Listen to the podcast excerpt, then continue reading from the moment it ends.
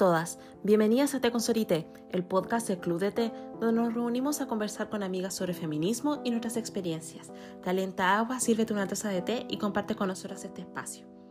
Esta semana nos planteamos una pregunta bastante dolorosa e introspectiva. ¿Pensaste alguna vez dejar de ser feminista? Hay que reconocer que es cansador y nos enfrenta a múltiples fuentes de estrés, también de acoso y cuestionamientos internos. El feminismo puede ser maravilloso porque te ayuda a conocerte a ti misma, pero también es muy deshumanizante no solamente por el entorno, sino que también dentro del propio movimiento feminista. Toma tu tacita y empezamos el podcast. Hola a todas, todos, todes, ¿cómo están? Les damos la bienvenida a un nuevo episodio de la sexta temporada del podcast de Consolité. Les saludamos Cata y yo. Y, como pueden ver en el título, es bastante em, autodescriptivo de lo que vamos a hablar hoy, que es una pregunta bastante dolorosa y yo diría detonante, que estoy segura que ha pasado por la cabeza de muchas, muchos, muchas, que es ¿Has pensado alguna vez en dejar de ser feminista? Esto es el extremo de una pregunta, porque estamos hablando de un extremo, ¿bien? Eh, tiene que ver con esto de cuestionarse, el hecho de que ser feminista es bastante exigente y cansador, por supuesto, ser parte de cualquier grupo oprimido a nivel sistémico en, en nuestra sociedad es difícil también lo es em, luchar contra sistemas de opresión de una u otra forma y también ver las injusticias estructurales, sistémicas todos los días. Pienso que va con esa idea de, cansancio y para mí al menos eh, tiene que ver mucho con la rabia muchas veces eh, respecto a situaciones donde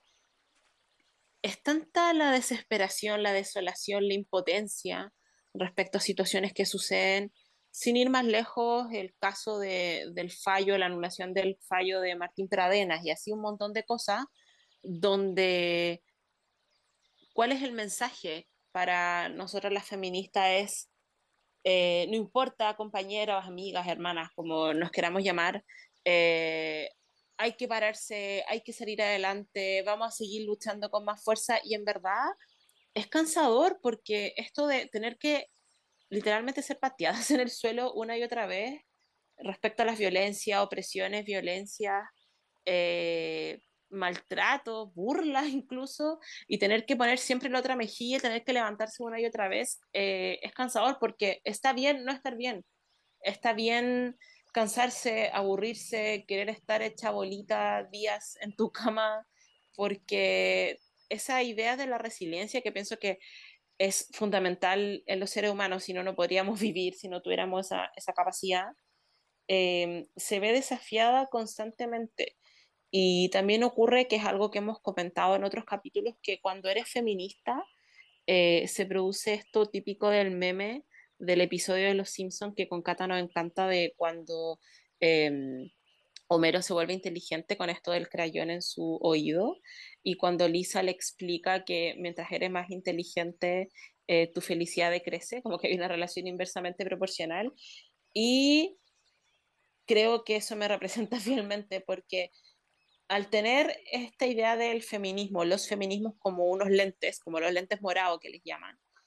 eh, ves todo de forma muy amplificada, de forma más en alta resolución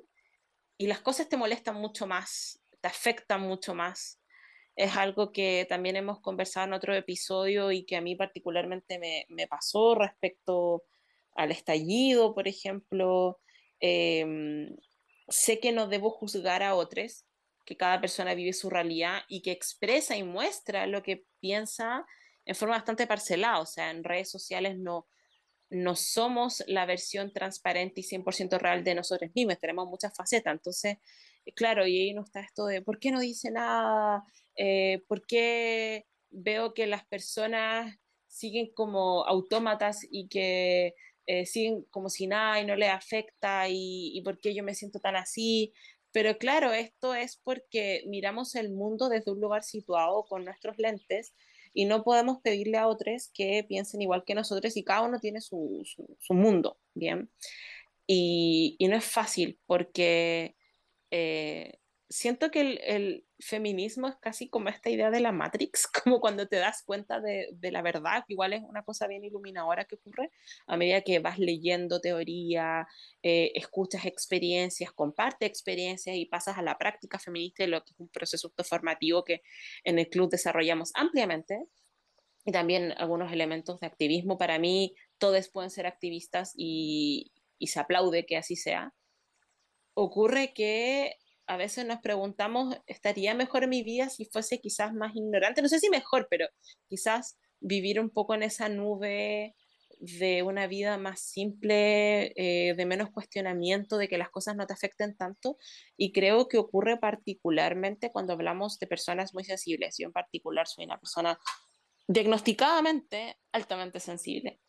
Em, y las cosas me, me afectan enormemente, mucho, siento, siento mucho, por decir de alguna manera. Em, haciendo un eh, salto temporal a este capítulo para el tema de la respuesta, nunca, jamás, eh, y espero que nunca me suceda, me he planteado no ser más feminista. Eh, pero sí em, he tratado de, explorar la idea del autocuidado, de, de hablar con otras personas, de leer respecto a abrazar esta idea del hastío, del cansancio, de esto de ser bueno o mala feminista, como de me da lo mismo, o sea, hago lo que puedo, en los momentos que puedo, eh, doy todo de mí, sé que genuinamente así, y hay momentos donde en verdad voy a querer disfrutar de ciertas cosas, de querer olvidarme, porque si no sería imposible vivir bien. Em, voy a dar un ejemplo. Eh, me acuerdo cuando fue todo el tema de, del estallido, tuvimos una, una, amiga nuestra de nuestro grupo que tuvo un viaje. Em, y era un viaje que había planificado hace mucho tiempo y, y yo me acuerdo que, que, le hablé mientras estaba allá y le decía, eh, amiga, no voy a decir su nombre, si no escucha sabe quién es, estoy muy feliz por ti, me alegra que estés disfrutando, eh, de verdad, como decía en otro episodio, a mí me hace muy feliz ver a las personas que quiero cumplir sueños, estar siendo felices literalmente. Y ella me decía, en verdad, como que no he compartido nada porque me siento muy culpable, que va asociado con el tema de la culpa, porque las mujeres ya somos culposas respecto a las normas sociales. El feminismo pienso que en muchas ocasiones te hace sentir más, culpa, más culposa y más culpable de lo que deberíamos impostora también ella me decía que se sentía como mal, como que no podía disfrutarlo a concho, pero que tenía que hacerlo porque era un viaje que había comprado, etcétera, respecto a todo lo que estaba pasando en el país. Y después a mí me tocó viajar a un congreso y, y también me lo cuestioné mucho, era como, ¿debería ir o no? ¿Es correcto? ¿Debería permitirme cruzar el mundo porque fui a China? Y, y, y pasarlo bien o disfrutar y mi quehacer académico, profesional, bueno, también aprovecho esa instancia para contarle a todo el mundo, porque de verdad habían personas de todo el mundo lo que estaba pasando, un poco ahí con mi, con mi causa dentro de lo que podía, pero siento que hay como límites, ¿bien? Porque necesitamos de qué sostenernos para poder llevar una vida, sé que esta palabra es fea, pero no sé, cuerda, como no sé, arraigarnos en algo y mantenernos como estables, porque cuando empiezas a entrar este como pozo, este hoyo de todo lo que está mal y de las cosas que te afectan, eh, también es súper fuerte. Y lo otro que a mí me, ha pasado un par de veces, esto de que em, las personas piensan que cuando tú eres parte de un movimiento, una causa, te identificas con algo, eh, que está en constante cuestionamiento y que también está esta marca de las feministas. Por un lado, nos atacan y por otro lado está esta idea de cuestionarnos también y de burlarse como, ah, no eres tan feminista, entonces ¿por qué no haces esto? Ah, pero si eres feminista, entonces ¿por qué hiciste lo otro? Esto del feministómetro, ¿cierto? Por parte de otras feministas, por parte de otras mujeres que no sé si consideran feministas y de la sociedad también. Entonces ahí vienen esos momentos de decir, quizás debería vivir mi feminismo de manera más privada eh, porque lo digo abiertamente, entonces eso le da como abrir una puerta a las personas para juzgarme aspectos de mi vida privada o de mis conductas, donde muchas veces no tienes opción. Y voy a dar otro ejemplo. Esto fue, tiene que haber sido el 2019, principio del 2020, estábamos en un, en un evento académico y se dio una situación bastante incómoda, yo diría rayando en lo sexista respecto a temas de cuidado y que usualmente se pide a las mujeres que nos hagamos cargos de temas de planificación, del cóctel, etcétera, en un, seminario, en un congreso, llamémoslo así. Y, claro, hubo ahí un, episodio, un problema. Y me acuerdo que una de las personas me dijo, ah, pero ¿por qué no vas y hablas la voz y, y dices esto y e interrumpes y le eh, confronta a esta persona, una persona de autoridad, no que tú eres feminista? Y me acuerdo que yo como que quería puro llorar porque ya la situación me tenía súper mal y me acuerdo que había una amiga, la que quiero mucho, también sabe quién es, y ella le dijo, oye, o sea, no, no, tiene nada que ver, no es excluyente. La Connie siempre ha dicho que es feminista y trata de llevar una vida feminista. Todas deberíamos aprender de ella en ese contexto, pero en esta instancia está sometida a una relación de poder que si plantea esto usando esta como bandera soy feminista, porque no tenía, no tenía mucho que ver con esto, va a acarrearle consecuencias muy terribles. Porque claro, eh, aquí tiene que ver con la distribución del poder, o sea, llevándolo al extremo, porque pienso que tampoco se trata de victimizarme y llevarlo a esa arena, pero pienso que es muy distinto ser una persona feminista con privilegios que tiene todo asegurado en su vida a nivel económico, en términos de poder, en términos eh, de capacidades físicas, eh, psicológicas, en fin, ¿ya? que es parte de un grupo que puede dar, que tiene menos que perder respecto a ciertas luchas y ciertas batallas que otras personas que lo hemos visto, porque ocurre bastante en nuestra sociedad, aunque no lo crean,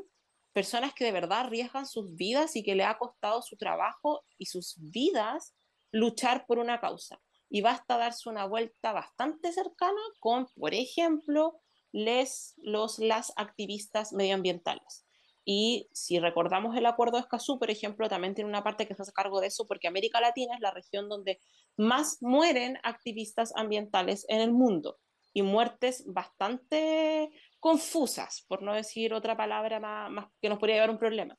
Entonces, claro, tiene que ver también con el margen de maniobra y las capacidades que tienes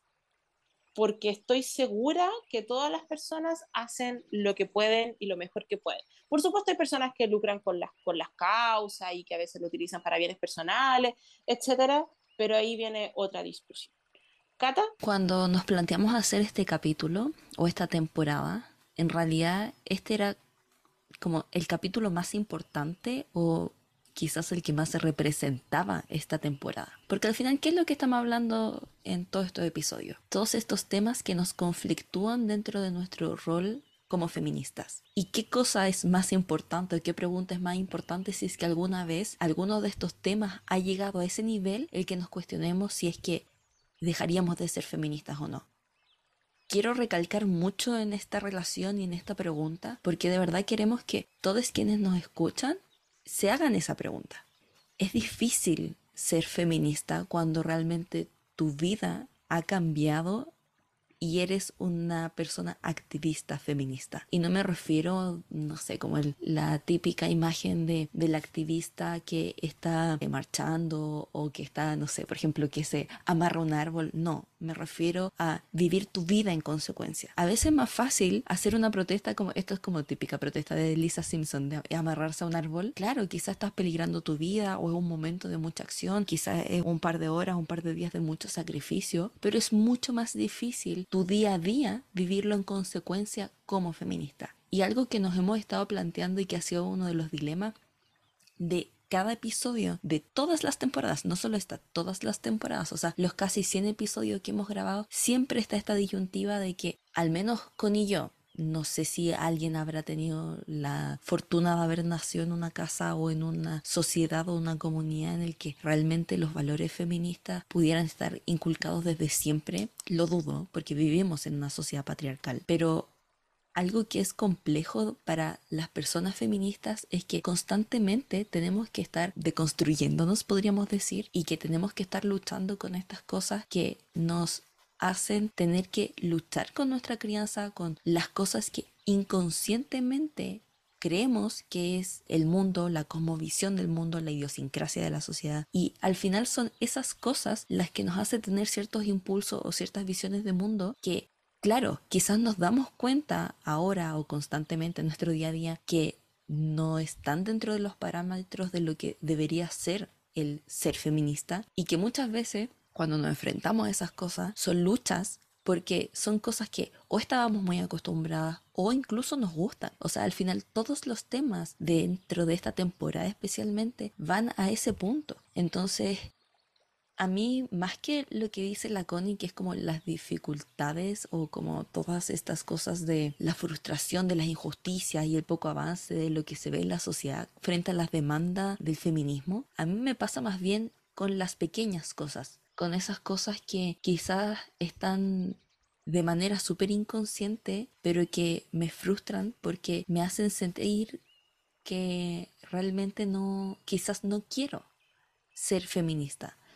O sea, quizá ahora es difícil pensar en un ejemplo o, en, el que se vea realmente manifestado el nivel de frustración, pero siento que el ejemplo de, la Connie de lo que mencionaba del capítulo de, cuando a Homero Simpson le sacan el crayón del cerebro, que de hecho hoy día con la Connie nos juntamos y, y recordamos ese episodio y que de verdad para mí es una constante en mi vida, porque es verdad, a veces me gustaría vivir en la ignorancia, porque de verdad creo que sería más feliz porque sería menos angustiante. De hecho, hoy día estábamos en un café y escuchábamos a una niña que estaba hablando porque estaban haciendo un proyecto y tenía un enfoque feminista. Y la niña estaba como muy exaltada, muy apasionada, lo cual está bien. Pero yo la miraba y le, decía a la Connie y a la otra chica con las que estábamos que yo a veces de verdad estoy cansada. O sea, vivir consecuentemente como feminista es difícil porque es agotador, porque al final es una lucha constante no solo contra las demás personas, sino también contra mí misma. Y eso es súper difícil, porque a veces estoy tan cansada que de verdad ya no quiero tener que seguir peleando. Porque es triste pelear con el resto, pero también es triste pelear conmigo misma. Es como esa lucha contra la autoconfianza, esto del, del problema constante del síndrome del impostor. Sumarle además el hecho de que la vida cotidiana es dura y tener que sumarle, valga la redundancia, además el tener que ser consecuente con el ser feminista y no para que eh, los demás no me critiquen o por el feministómetro de las demás personas, sino conmigo misma. Para mí es difícil y de verdad creo que eso es, es, importante de mencionar. O sea, yo me acuerdo la última marcha como muy multitudinaria del 8 de marzo, creo, creo que fue justo antes de la pandemia, la, la del 2020. Me acuerdo que fue muy, muy, muy, muy grande y fue, fueron todas las mujeres de mi familia y yo me acuerdo que estaba muy enojada. Y mamá me dice como, ¿por qué estás tan enojada? Y yo le decía, porque todas estas personas acá están casi de moda, o la mayoría están de moda, quieren sacarse una foto o algo así. Pero claro, van a llegar a su casa a um, cocinarle al marido o perpetuar su feminismo incongruente, porque al final ser feminista es difícil ser una feminista consecuente implica estar peleando todos los días de tu vida con toda la gente alrededor y estar peleando contigo misma. Y mi mamá me decía, pero al final es mejor que las personas, aunque no sean 100% consecuentes, que igual estén abriendo su mente y empiecen a, al menos plantearse esas ideas. Y es como, sí, está bien, lo valoro. O sea, quizás yo misma soy muy crítica con el resto de las personas y todo avance es bueno porque aporta, pero a veces me gustaría bajarle la velocidad, bajarle el ritmo a activismo feminista porque yo estoy cansada. Y en gran parte yo creo que es porque emocionalmente la vida es difícil, especialmente estos últimos tres años, estallido social, pandemia, han sido muy difíciles. Además, con Connie estamos en esta edad y además somos de la generación en el que estamos constantemente cuestionándonos el qué queremos ser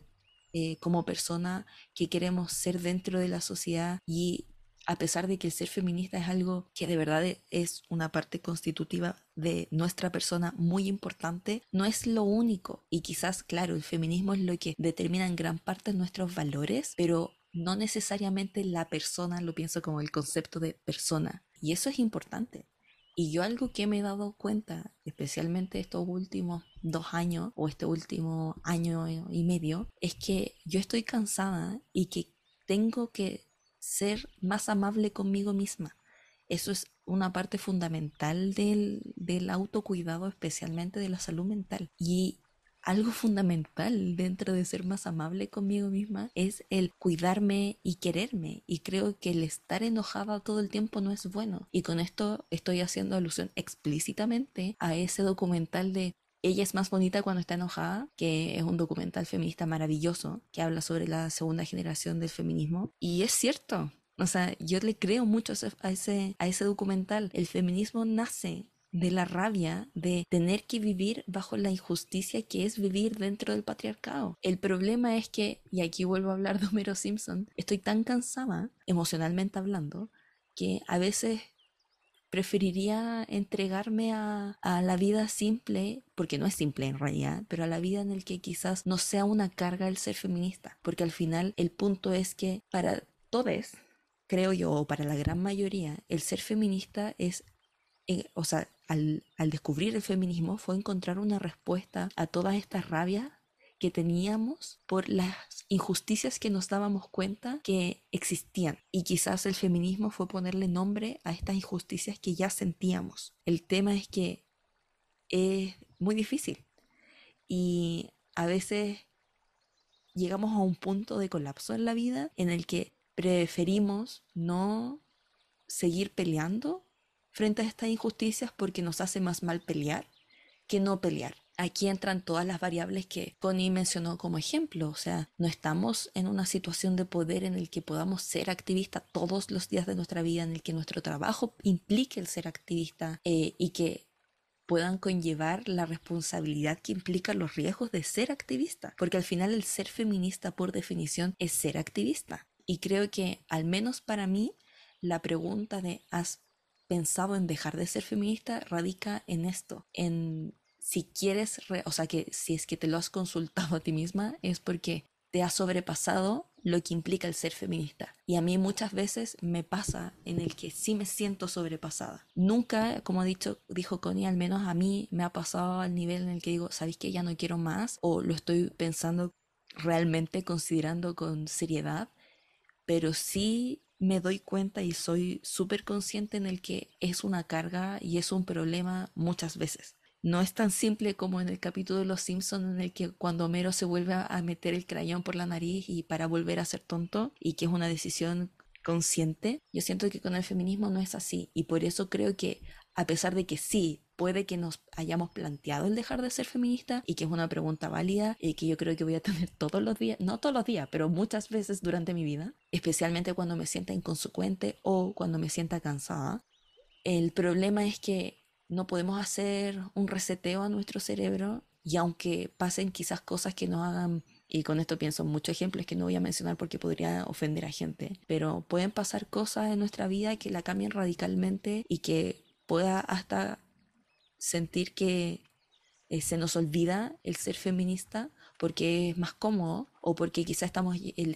tenemos una decisión de vida quizás tan importante que nos haga sentir tan inconsecuentes que dejamos como oficialmente el activismo, pero yo creo que siempre va a estar esta, esta como vocecita en la cabeza que, que sí dice que hay un malestar y que está mal y que quizás claro sea una decisión consensuada, pero de todas formas como no hay una posibilidad de hacer un reset, como Homero cuando se vuelve a poner el crayón, creo que aunque tú dejes de ser feminista, siempre esos valores que tú aspiraste cuando eras feminista van a estar. Entonces no creo que realmente nos podamos entregar a la ignorancia porque ya tenemos ese sentido de injusticia. Y creo que eso es lo realmente complicado de esta situación. O sea, al final está de más el decir, mira, me ha dejado, o sea, como que he pensado dejar de ser feminista por tal y tal cosa. En realidad la disyuntiva va por este otro lado, como de esa insatisfacción y el ser consciente de que en realidad ya tenemos la mente abierta a estos temas y ya somos conscientes de que no nos gusta y es difícil que podamos volver a estar en un estado como previo al feminismo. Sí, esto que decías tú como de no hay vuelta atrás, eh, me recordó Alice in Borderland terminé la segunda temporada, véala, me costó mucho entenderla, he tenido que leer bastante como para comprender todo lo que sucede, pero ocurre mucho en estas como películas distópicas como para poder entender como quiénes somos como personas humanas, como ahí te cuestionas como la humanidad, pero de la mano con lo que tú decías, recordé algo que, que me dijo la PAMA, una conversación bastante personal y bastante como potente, y ella me decía como que tenía razón, muy sabiamente, era como, ¿qué quieres mostrar? Como que,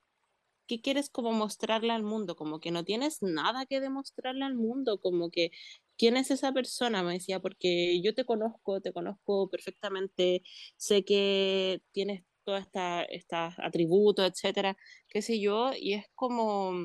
no es necesario, no, les no le debes nada a nadie. Y, y pienso que en, en cualquier tipo de, de causa, movimiento o, o algo que, que, es político, esto de lo personal es político, eh, y que agradezco mucho que hayas mencionado el documental porque efectivamente uno de mis favoritos y yo pienso que todo el mundo que es parte de la comunidad del Club de Té hace un tiempo lo sabe porque yo sé, les meto ese documental hasta por la oreja eh, porque claro, eh, eh, es muy difícil, o sea, de, de tratar de ser más compasivos con nosotros mismos y decir como, en verdad yo estoy como clara con mis cosas, hago lo mejor que puedo, no soy perfecta, esto de el Bad Feminist, ¿cierto? Roxanne Gay. Y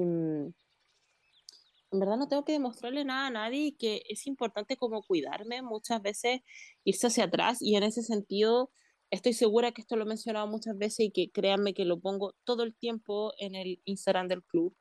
esta reflexión de Audrey Lorde respecto al autocuidado cuando ella dice que el autocuidado es una forma de, de guerra política, o sea, de, de, cuidar su cuerpo, de cuidarse a sí misma, también va de la mano con su, con su propia historia y, y su salud, porque mm, efectivamente eh, los seres humanos, las personas, tendemos a etiquetar a todo el mundo, ponerle, ponerlo como en cajas y como que eso fuera todo lo que son como que están en esa caja y eso es lo que los determina y eso es su persona y fin. Cuando somos personas complejas, contradictorias, que evolucionamos, que subimos, bajamos y,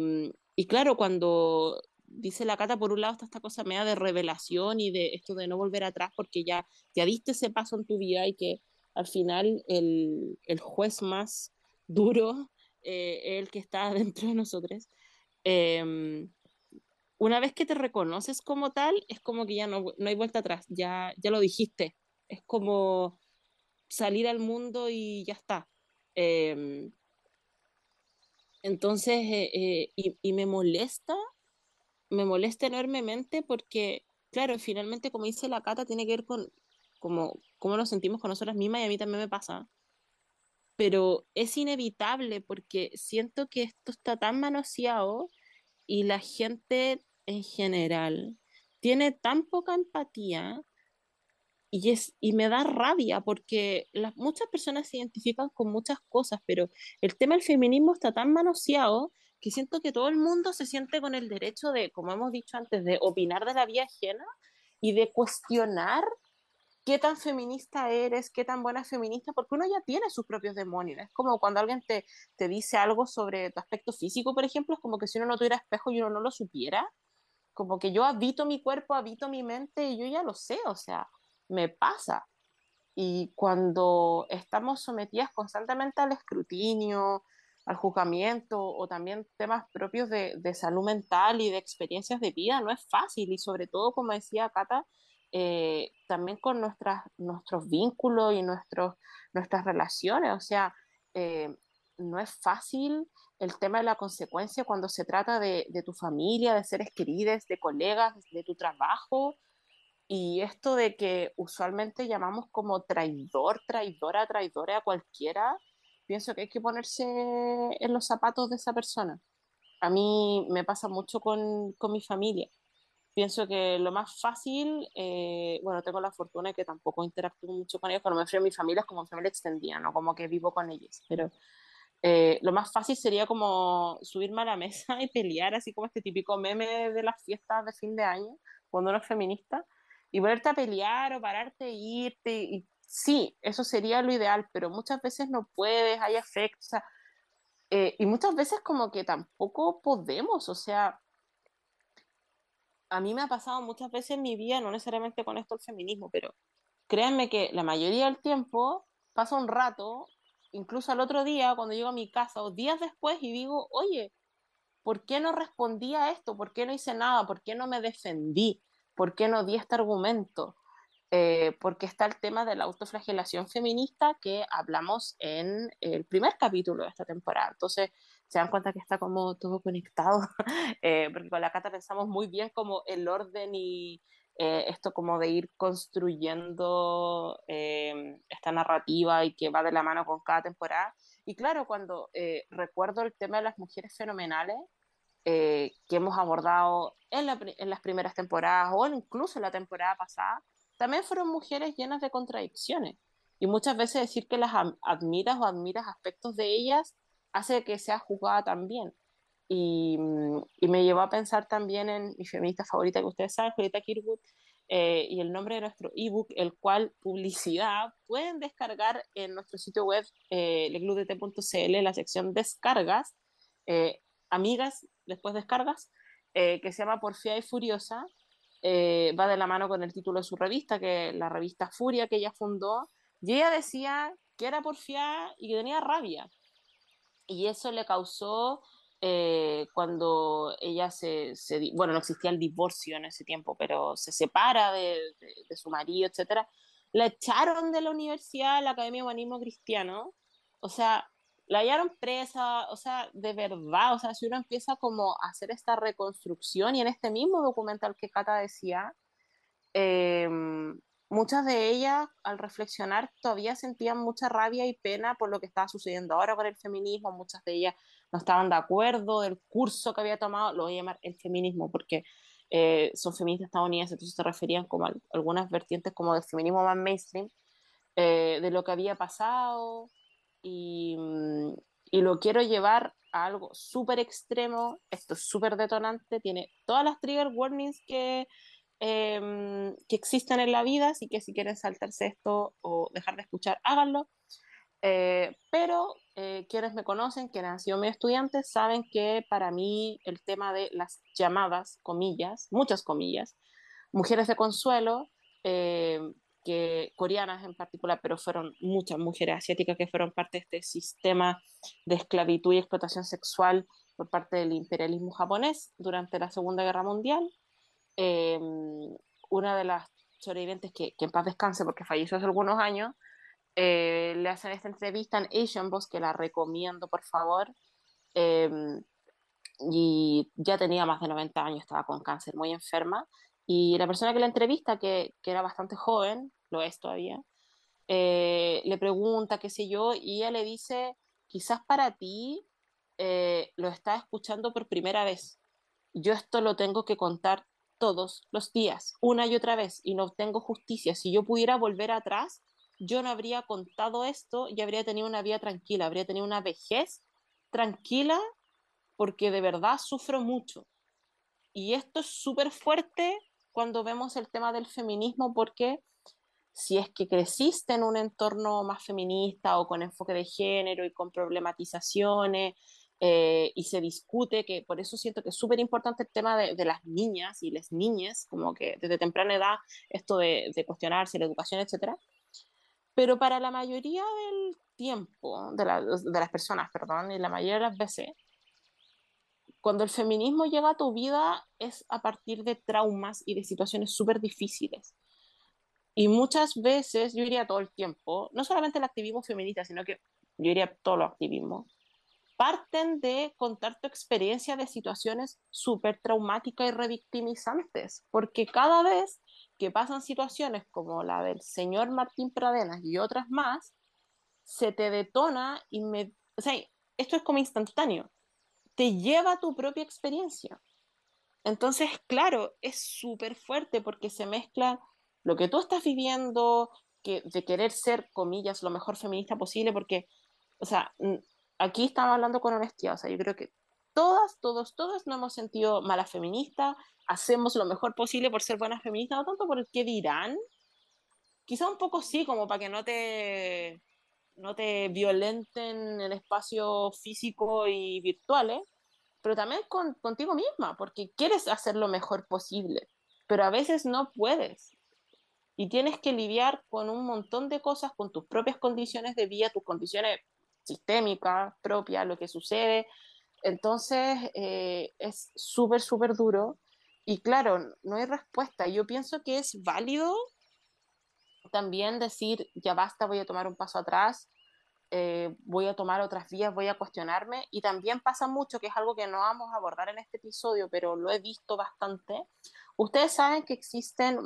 como todo en la vida, muchos feminismos, muchas bajadas de feminismo, muchos tipos, enfoques de feminismo. Y para eso, de nuevo publicidad, pueden tomar nuestro, nuestro primer taller de autoformación feminista, eh, Historia del Pensamiento Feminista Occidental Contemporáneo. Lo pueden ver en nuestro sitio web y lo escriben a nuestro correo.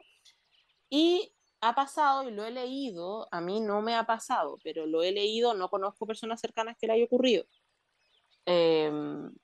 personas que eran de una rama, llamémosla así, de un feminismo y se dieron cuenta que ya no, no le acomodaba, vivieron situaciones incómodas, violentas o, o, cambiaron de parecer y se, llamemos, se mudaron, como para que se entienda, a otro tipo de feminismo. Y eso es algo que también puede pasar. ¿Esa persona deja de ser feminista? No, pero es otro tipo. Bien, un poco tiene que ver con las militancias, eh, un poco parecido al tema de los partidos políticos, si lo pudiéramos llamar así. Y eso me parece que es plenamente válido porque las personas cambiamos, o sea, no somos las mismas eh, de hace, no sé, una semana atrás incluso. No tiene que ver con la consecuencia. Yo pienso que cuando ya es algo extremo y empiezas a violentar y a oprimir y hacer daño, a personas que se supone que eran parte de tu movimiento, a las que defendías, con las que eras activista o con las que tenías ciertos vínculos, pienso que ahí ya, ya no, no corresponde y está bien como criticarlo y condenarlo. Em, pero pienso que eh, es bueno tener estas conversaciones, porque pasa mucho con lo que eh, ustedes van a escuchar, si es que ya no escucharon del episodio de eh, maternidad y matrimonio, cuando hablamos de, ese tema, de ser madre, llamémosla así, porque claro, no se trata que una, cuando una persona, llamémosla una mujer, eh, dice, saben que estoy cansada o quizás no debía haber sido madre o, o, no sé, no quiero más, no sé, no doy más, etcétera. No se trata de que esa persona sea una mala madre y que haya que juzgarla y que es una mala persona, es válido, porque es difícil. Eh, y claro, y es como una mochila que inevitablemente va creciendo. Eh, porque también, como decía la Cata, yo también tengo eso, o sea, yo también he tratado de trabajar, lo he dicho en otro episodio, como tratar de no juzgar tanto al resto y a mí misma, porque siento que soy muy, esta palabra no existe, pero como juzgadora, como mi abuelita siempre me decía como, oye, tú debiste haber sido abogada, porque siempre estoy viendo como el tema de la justicia, de, como medio de apuntar con el dedo, como el dedo del agua, yo soy muy así, eh, y trato de no, de no hacerlo, y trabajar en la compasión es un proceso súper largo que requiere mucho trabajo personal, íntimo y con tus seres queridos, con personas de confianza, y por eso también sacaba colación la conversación con Pame, porque claro, muchas veces uno está tan metido, yo soy una persona como que tiende a disociarse bastante, o la salud mental, pero como que entro en, en dinámica así súper obsesiva y empiezo así como de 0 a 100, aprieto el acelerador y es como, ya démosle guau. Y no sé, con cosas del club, por ejemplo, y empiezo, no, hay que hacer esto, hay que esto, hay que movilizarse, y no duermo, no como, y no, y hay que hacerlo. Y es como, para, como que uno necesita que alguien te diga como ya eh, eh, tienes que cuidarte o, está, o te estáis pegando el show básicamente, eh, que pasa también. Em, y siempre volvemos a esto, como la importancia de las redes de apoyo y sincerarte también, y sincerarte en espacios seguros, porque siento que hay mucha crueldad también en los espacios feministas, porque muchas se sienten mejores que otras, y, es tan triste, es tan triste, lo hemos escuchado, créanme, que muchas personas que, eh, con las cuales compartimos y somos comunidad en distintos proyectos, en los talleres, en el club de lectura, en los picnics, etcétera, que nos dicen, oye, acá me siento súper bien, no me siento juzgada, etcétera. Yo eh, participaba en espacios feministas en la universidad o en mi trabajo, o en un colectivo político, en mi barrio, no sé, y quedé tan desolucionada que me planteé nunca más ser feminista y, me fui. Eh, y claro, y, llegué aquí y es como, está bien ser quien soy, una cosa así. Em, había dicho antes que no, no, conocía como casos más cercanos porque son personas que nos han contado estos testimonios como de forma bastante abierta sin necesariamente tener un vínculo como afectivo tan fuerte. Em, y, y, claro, porque imagínate decir, eh, oye, sí, es que pensé en dejar de ser feminista, ya no quiero ser más feminista, estoy chata, estoy cansada. Y esa persona después va y lo comparte o lo dice o lo da vuelta y ver, verte expuesta o mal interpretada es súper terrible. Entonces, claro, viene esa, esa cosa de en quién confiar, qué hacer, porque, insisto, yo creo que algo que rodea mucho esto es el trauma, el trauma colectivo, el trauma propio, el trauma de, de personas más cercanas, a veces familiares, etc.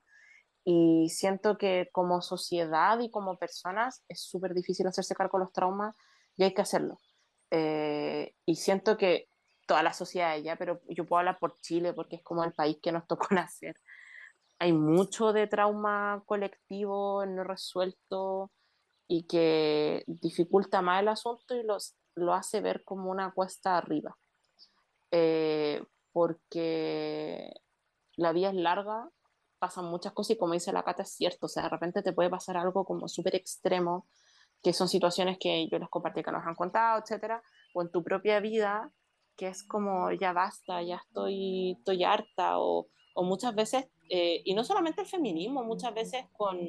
con la fe, con alguna religión o con alguna militancia política o con cualquier cosa que llegan momentos de quiebres como de personas que pensaban de una manera, de acuerdo a su crianza, a su entorno, y de repente como que vivieron algo, o leyeron, o interactuaron con otras personas, o, vivieron situaciones que le hicieron como romper con eso y tener que alejarse y cambiar su vida en 180 grados, y eso también puede ser muy duro porque significa dejar atrás afectos, eh, redes de apoyo y muchas veces eh, empezar de cero. Eh, vino a mi mente el libro Poco Ortodoxa, porque lo digo, porque está en la carpeta Mujer Autora y porque formó parte de uno de nuestros ciclos del Club de Lectura y, está la serie en Netflix también. y claro, ese texto también está dentro como de, la, de, las listas de textos feministas que deberías leer y pienso que refleja muy bien lo que, lo que estoy diciendo. Porque cuando tú eliges esto, es como, esto es súper banal, lo siento, pero es como con todo el K-pop, eh, para que se entienda. Y en cualquier tipo de adhesión a algo, cuando es un estilo de vida, em, se dificultan las cosas. Porque, claro, uno puede decir, sí, me voy a, me voy a calmar, no voy a postear tanto en, en redes sociales, voy a silenciar ciertas cosas, pero no es que el feminismo sea como, sí, es un lente para que se entienda, es como una metáfora, pero no es como las personas que ocupan lentes los necesitan para ver, si no, no pueden ver o ven con mucha dificultad. No es como que, ah, ya no me pongo los lentes, no los uso nunca más y salgo a la calle, o sea, no puedes. O, no es como, ah, no, me saco esta chaqueta, la dejo ahí, la vuelvo a retomar en seis meses. Como que transforma tu vida completamente. Pienso que eso es algo eh, muy compartido dentro de las feministas, como que si hiciéramos como una especie de grupo de autoayuda, compártanlos también en los, en los comentarios Em, ¿qué les pasó? Porque, o sea, les juro que si hiciéramos un grupo de autoayuda así como, hola, ¿cuándo te diste cuenta que eres feminista? Tendríamos experiencias súper diversas, pero yo creo que todas tuvimos como ese punto así como de, de iluminación medio, medio cinematográfico del asunto. Eh, y es como, chuta, ya, esto es y, y hay que darle para adelante, pero eso, eh, yo me iría como por ahí, de mm, si, si, te hace bien a ti eso, como que yo creo que cuando lo hemos hablado en, en capítulos sobre consumismo, sobre los placeres culpables, sobre el K-pop, sobre lo que sea, cuando llega un punto en que las situaciones te hacen daño y se vuelven autodestructivas, yo pienso que hay que parar. Eh, yo, y soy súper honesta, quizá no debería decirlo, pero no importa, eh,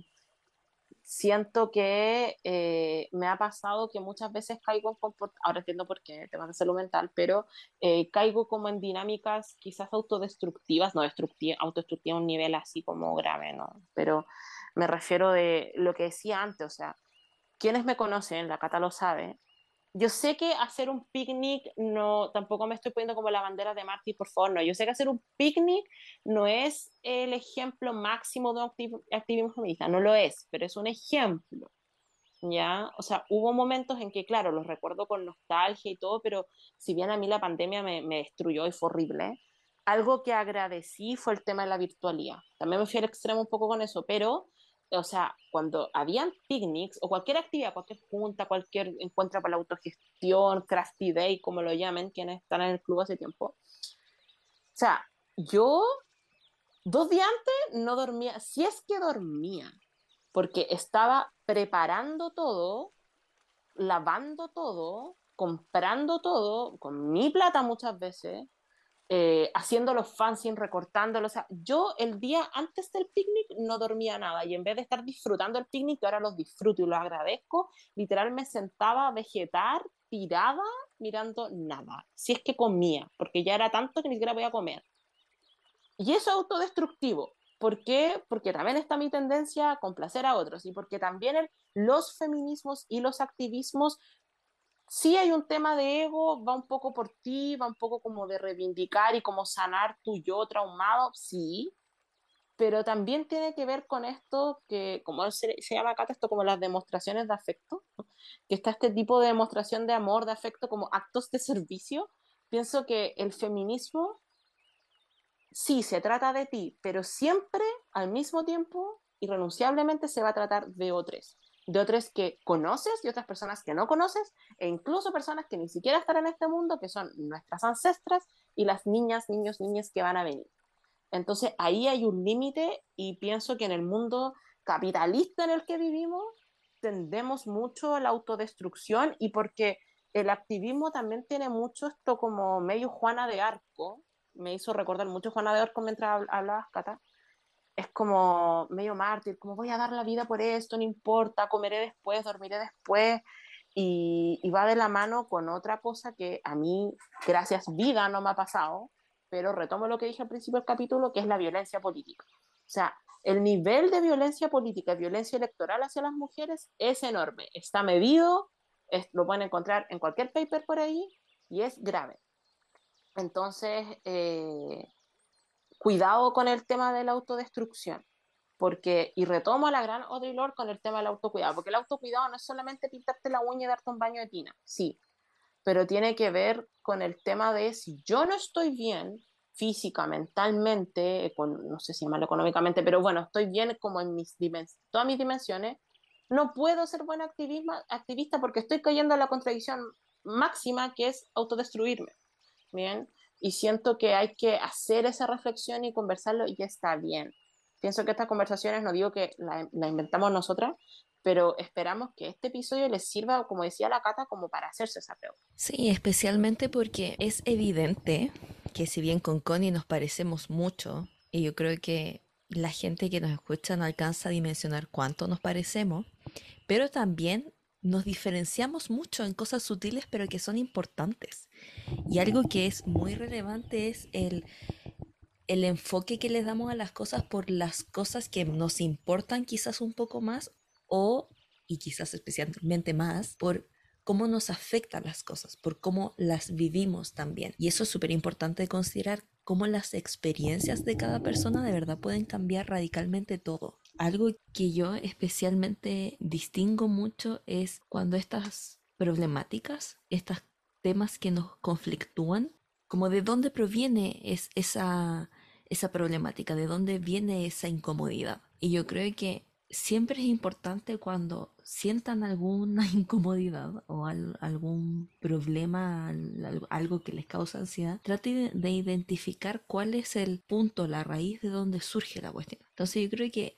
Aquí algo que es fundamental dentro de lo que hablamos con Connie y las diferencias entre ambas es cómo al final estas disyuntivas pueden venir desde esa presión interior y cómo también por otro lado puede venir de esa presión exterior. Evidentemente son desde ambos puntos de vista, desde ambos lados, esa presión es mala. Y yo creo que así como Connie en, en su último discurso dijo y mencionó y recalcó mucho en cómo es importante no pescar al final las cosas que vienen de presión exterior. Yo creo que mi mensaje va más allá de la importancia de tratar de no autopresionarnos. Creo que muchas veces lo exterior que influye en el pensar si dejar de ser feminista o no son todas estas injusticias, son todas estas cosas sociales que implican que haya dificultad en el ser feminista, pero por otro lado, y que es lo que a mí muchas veces me aqueja más, las cosas internas vienen de las inconsecuencias que al menos yo misma siento o tengo. Y creo que ahí radica la diferencia entre la presión externa y la presión interna. Al menos una de las respuestas, porque a mí, y eso es algo que yo creo que con la Cori nos diferenciamos más, a mí me va y me viene lo que el mundo piense de mí, como que nunca ha sido un problema para mí, de verdad no me importa. Quizás ese es el problema, el que no me importe lo que opinen de mí. Pero el punto es que mi opinión conmigo misma pesa más al final. O sea, para mí es difícil el ser inconsecuente. O sea, yo soy una persona sumamente lógica, sumamente disciplinada. La Connie lo sabe. Toda la gente que me conoce sabe que soy casi maniática en ese sentido. Y yo decidí eh, que al final, por mi salud mental y también para hacer un aporte, que me iba a permitir el ser inconsecuente. Porque al final parte del crecimiento implica el autoconocimiento y el progreso. Y obviamente, como muchas de las cosas, y que era algo que decía al principio, muchas de, las cosas que implica el deconstruirse es el conocerse y darse cuenta de esas cosas que inconscientemente tenemos por nuestra crianza, por nuestras influencias externas que nos hicieron tener una cosmovisión determinada de las cosas de la vida. Y es bueno el permitirse ser inconsecuente, no para justificarse, sino que para que ese margen de crecimiento realmente pueda existir. O sea, cuando tú te das cuenta que algo te gusta o que algo te acomoda y que no está bien dentro del feminismo, es bueno permitírselo para que mientras el tiempo que tú tratas de trabajarlo y superarlo y mejorarlo, puedas vivir contigo misma. Eso es súper, súper importante. Y si el permitirme ser inconsecuente me hace ser mala feminista, la verdad es que a mí de verdad me da lo mismo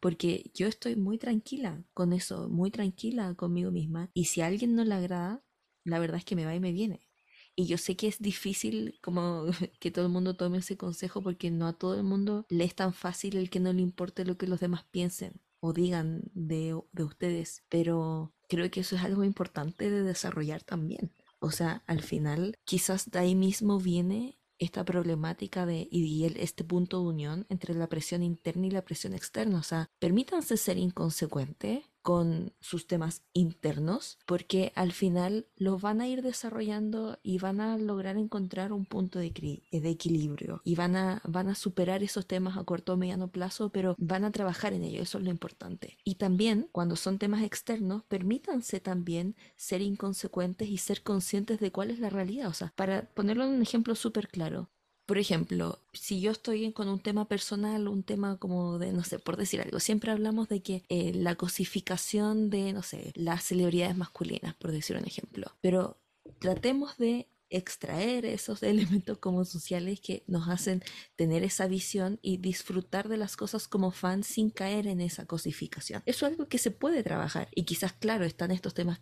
casi hormonales que muchas veces como que te hace no entenderlo bien o no, no poder tener siempre esa visión, pero es importante pensarlo y, de ahí cambiarlo. Pero también por otros lados, si lo pensamos en un tema, y estoy dando ejemplos súper tontos para que se entienda, perdón, pero también por otro lado, si lo pensamos desde este punto de vista como de la presión externa, quizás es inconsecuente, como en el ejemplo que decía la Connie, de quizás por un tema, no sé, laboral, mucha gente va a decidir quedarse callada por algo, porque eso le puede afectar en su desempeño laboral, en su evaluación, en mantener su cargo o incluso mantener su vida. Y eso está bien. Y obviamente es súper importante el entender que muchas veces esa inconsecuencia son por temas, y esto tanto a nivel interno como a nivel externo sociales, determinan el que podamos sobrevivir y no hay nada más importante para que podamos ser un agente de cambio tanto para nosotros mismos como para el resto, que al final es el activismo, que poder sobrevivir y ser un ejemplo, pero también poder como hacer que tu voz llegue a más lados y hacer que tus acciones ayuden a más personas, pero de nada va a servir si es que tú no estás ahí para poder hacerlo. Y, y esa es la clave de la situación. Ya para terminar el capítulo, sí, es verdad que si nos hacemos la pregunta de pensado dejar de ser feminista, siempre va a estar esta disyuntiva de pucha sería más fácil si no fuera feminista, especialmente cuando esas incongruencias no las quieres cambiar. El punto es que ahí está este constante crecimiento en el cuestionarlo decidir cambiarlo y sea un cambio rápido o sea un cambio lento, pero tratar de ejercerlo y ser un aporte para nosotros mismos y también para el resto. Y la clave está, y esto no es algo de sorprenderse, siempre nosotras con la Connie hablamos del feministómetro y yo creo que eso es justamente contra lo que tenemos que luchar en esto. No nos midamos y no permitamos que el resto nos midan y de verdad no se sientan culpables al respecto ya es de duro vivir. ya cuando nos damos cuenta que tenemos una incongruencia y decidir el hacer algo al respecto es duro. Especialmente cuando es algo que nos gusta mucho. Es como, no sé, por ejemplo, me gusta el chocolate y sé que me hace mal comer chocolate y tengo que tener la voluntad para decir voy a dejar de comer chocolate. Es un proceso. Y yo creo que si ya esos procesos son complejos, no permitamos que se nos pongan vocecitas interiores probablemente vienen de esa presión interior o presión exterior, porque no, lo único que hacen es presionarnos más y no ayuda en nada. Al final de cuentas, si hacemos este proceso, en vez de ser inconsecuentes, en realidad lo que estamos haciendo es ser más consecuentes que nunca. Y creo que eso es lo importante. Y si tenemos que en algunas situaciones ir más lento porque nos cuesta más, porque hay veces que las cosas son casi adicción, o sea, no sé, por decir un ejemplo, a mí me encanta la bebida y no sé si algún día lo voy a poder dejar porque de verdad la amo, es una adicción, pero yo sé que está mal, quizá en algún momento la voy a dejar y, y, trato de hacerlo, a generar cambios, pero cuando llegue el momento lo va a hacer. y eso es algo que, pucha, es aplicable para toda la vida, pero no se hagan daño, eso es lo más importante, no se hagan daño, pero inténtenlo en el proceso. Así que esa es como mi reflexión final. Sí, yo quería también reforzar eso y nada que ver, pero tengo que dar como ejemplos de la cultura. Em, yo amo la, la, frase un día a la vez y siento que por culpa de euforia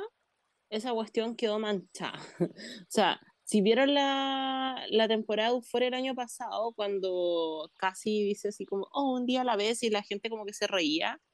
yo creo que ella lo hizo genuinamente y yo lo he dicho y como que la gente es como, ok, Euforia vibes, pero pienso que eso es el mensaje y está bien. O sea, un día a la vez y las cosas, esta idea como teleológica que es muy propio de las ideologías y que en las que se basan las militancias políticas,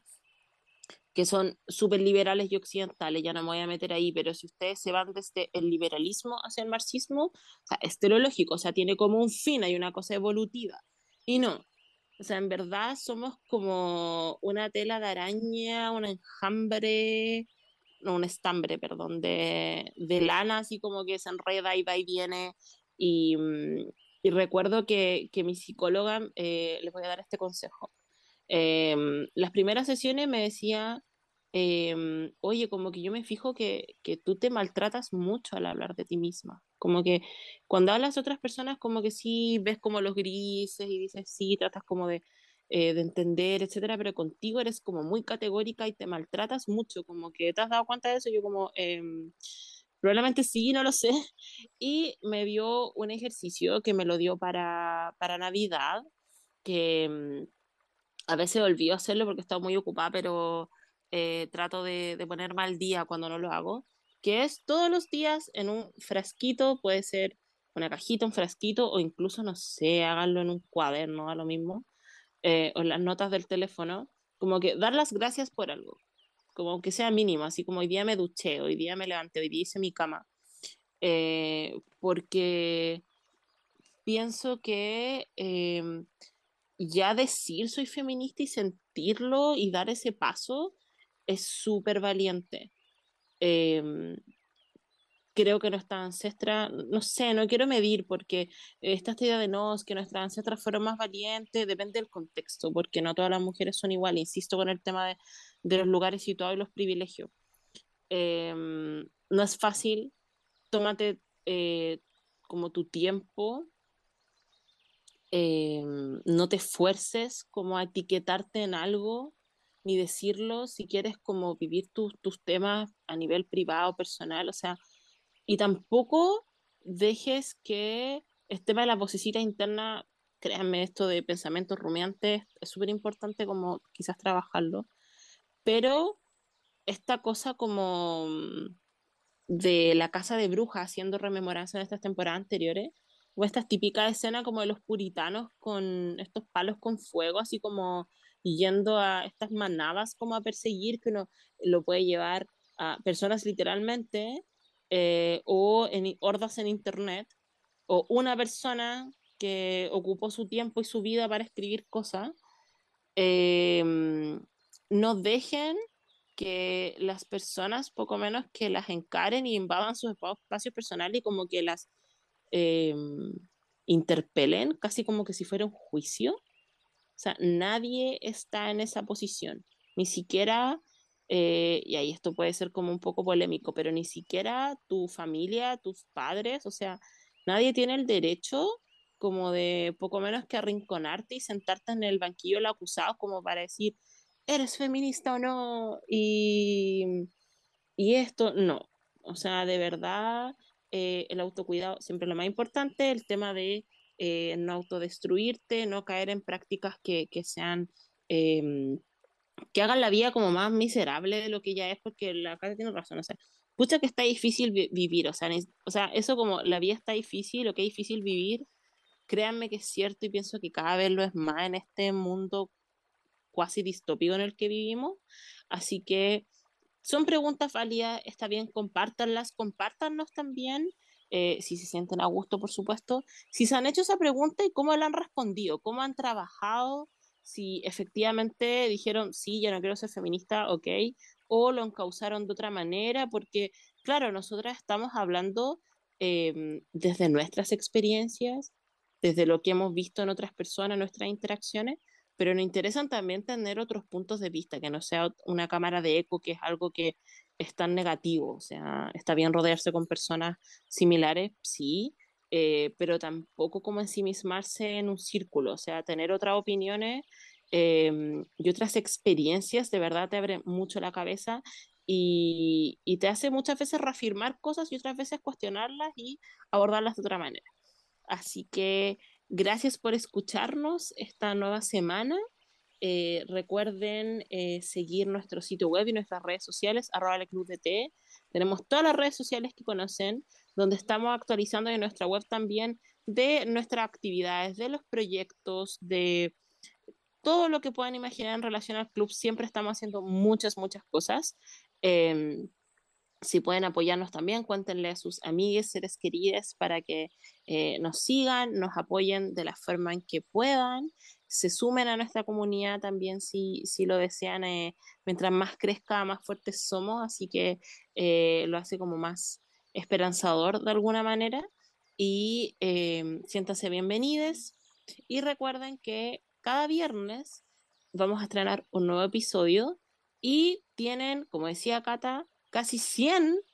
para escuchar y no se van a aburrir porque nos encanta hablar, así que recuerden seguirnos en todas las plataformas, escucharnos, si es que les gustó algún episodio, si es que hay un tema que quieran que hablemos o lo que sea, siéntanse en confianza de escribirnos un correo hola.leclubdt.cl o por mensaje directo en nuestras redes sociales. Les vamos a responder a la brevedad posible, con todo el cariño del mundo y nos volvemos a escuchar la próxima semana. Un abrazo, que estén muy bien, cuídense, adiós. Adiós.